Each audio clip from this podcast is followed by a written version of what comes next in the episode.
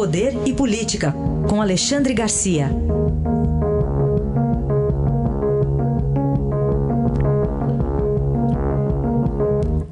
Alexandre, bom dia. Bom dia, Raíssa. Bom dia, Carolina.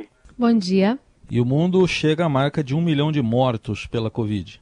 Pois é, eu queria, eu queria fazer umas reflexões aqui a respeito, né? Onde começou na China, imagina que houve apenas 4.634 casos.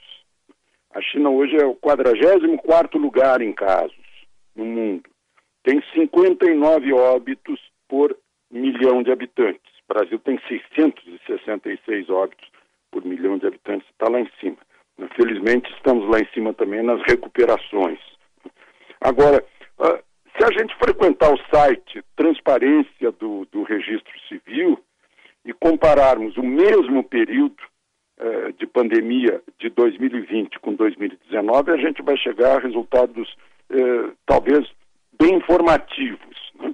De 16 de março a 29 de setembro, hoje, no registro civil, no ano passado, foram registrados 56.114 casos de insuficiência respiratória, de mortes, de 130.931 mortes por pneumonia e 893 mortes por síndrome respiratória aguda. Total, 187.938 mortes no ano passado, no período de 16 de março a 29 de, de setembro ou seja, bem mais do que as mortes de Covid neste ano.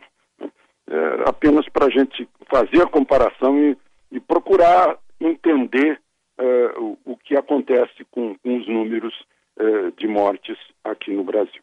Alexandre, qual é a estratégia dos pequenos partidos de oposição? Pois é, o que a gente está vendo quase todos os dias é que partidos que tiveram pouca votação é, é, nas urnas em outubro de 2018. Partidos que, que, que não têm condições de influir muito no plenário, não têm voto suficiente para influir, recorrem ao Supremo. Né? É, é, é um, um, direito perfeito. Né? Vamos ao Supremo a intenção, a estratégia é vamos uh, protestar contra o governo no Supremo, já que a gente não pode fazer isso no plenário, não tem voto suficiente. Então, o objetivo é atrapalhar o governo, é, é, é, é fazer valer pontos de vista que os pequenos partidos acham válidos, né? e, e, depende do Supremo, está nas mãos do Supremo. Agora mesmo foi para as mãos de Marco Aurélio um, uh, uma ação movida pelo PT sobre queimadas. Né?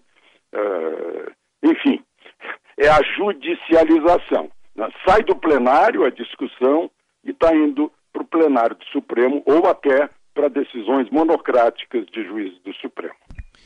Outra discussão do momento, Alexandre, a fonte ou as fontes de financiamento para o, o sucessor do Bolsa Família, o Renda Cidadã.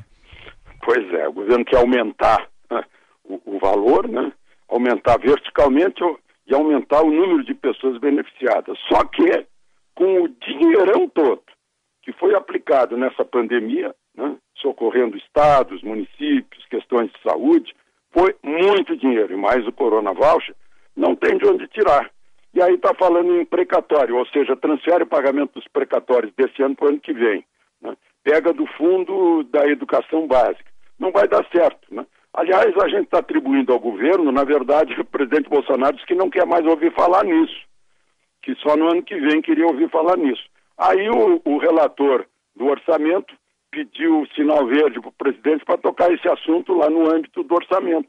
Então, na verdade, quem está tratando disso é o Legislativo, é o Congresso Nacional, é a Comissão de Orçamento e depois vai a plenário. Aí, saber se passa ou não passa, eu acho complicado. Eu, eh, essa sugestão deve ter sido pedida lá no Ministério da Economia e veio essa sugestão, porque não tem de onde tirar, a não ser que se crie tributo, porque ou o Brasil se endivida, mas aí há os limites de endividamento também. É, é uma situação bem, bem complicada.